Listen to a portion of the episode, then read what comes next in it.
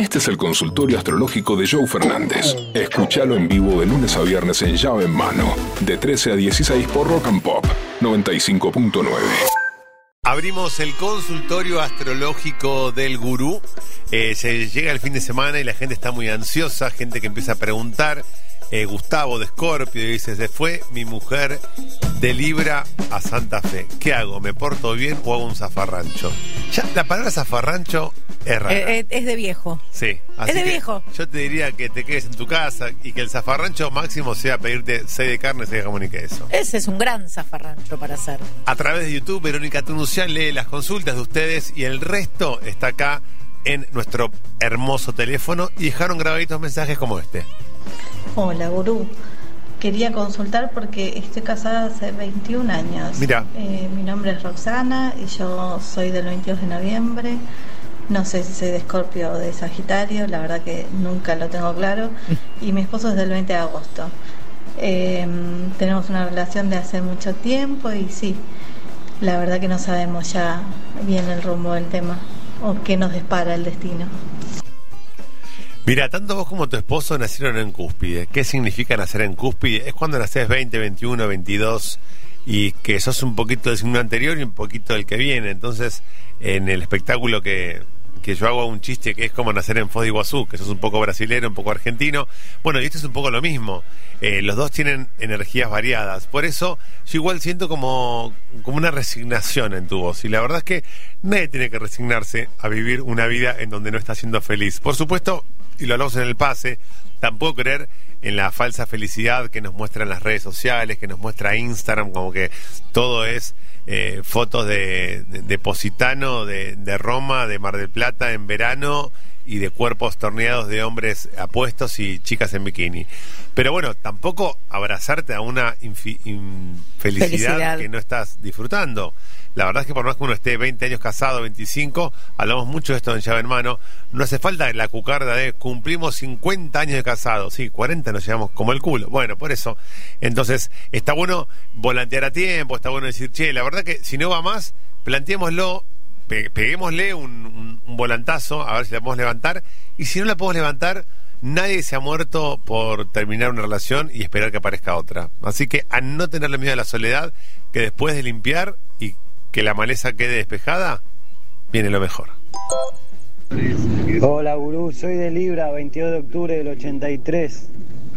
Estoy empezando un proyecto nuevo este año, ah, todavía no, no arranca, pero quería saber cómo, cómo iba a ir. Libra. ¿Qué me depara el futuro, amigo? Bueno, mira, te voy a decir lo que pasa con Libra. Eh, lo que tiene Libra es que es un signo que todo el tiempo le pasa lo que te está pasando a vos ahora. Necesita validar con el otro, necesita validar y qué va a pasar y qué me va a pasar y qué nos va a contar y qué me puedes decir.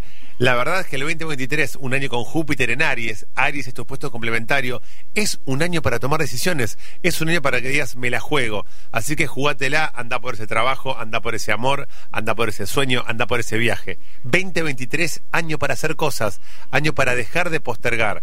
Eh, la verdad es que si sos de Libra y estás transitando un periodo en donde tenés que tomar una decisión, el año para tomarla es este. Porque el 2024 va a ser el año de Tauro, un año más de reflexión y de hibernar.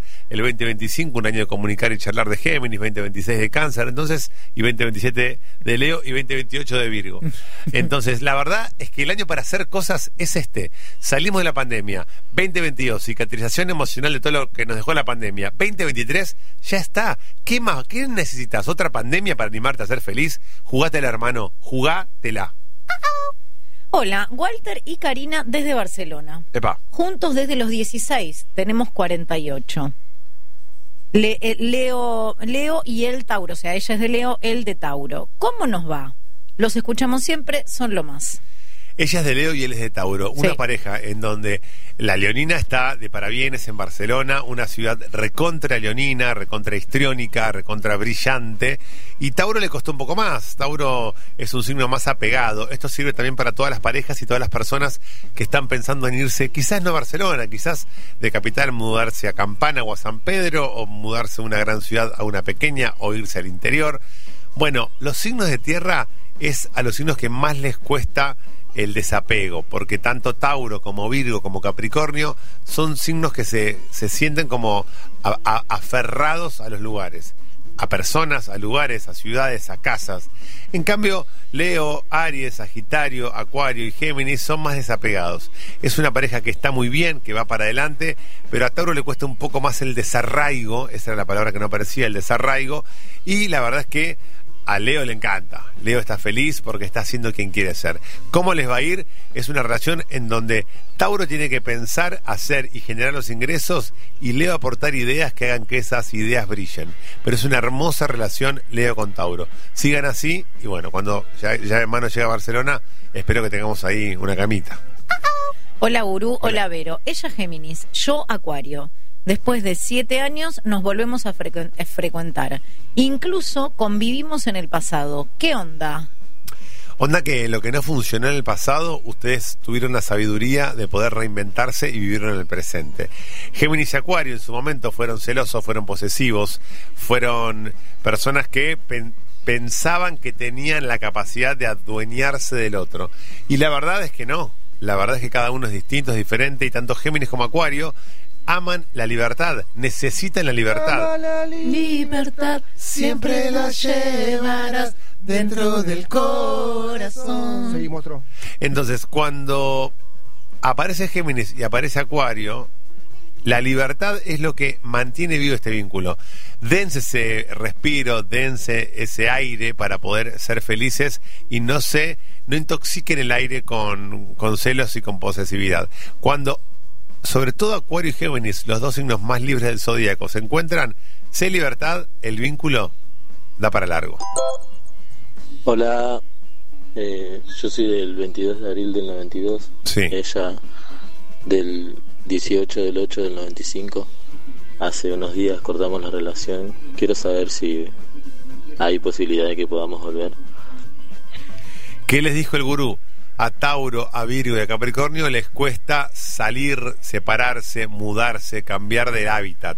Tauro está saliendo de una relación.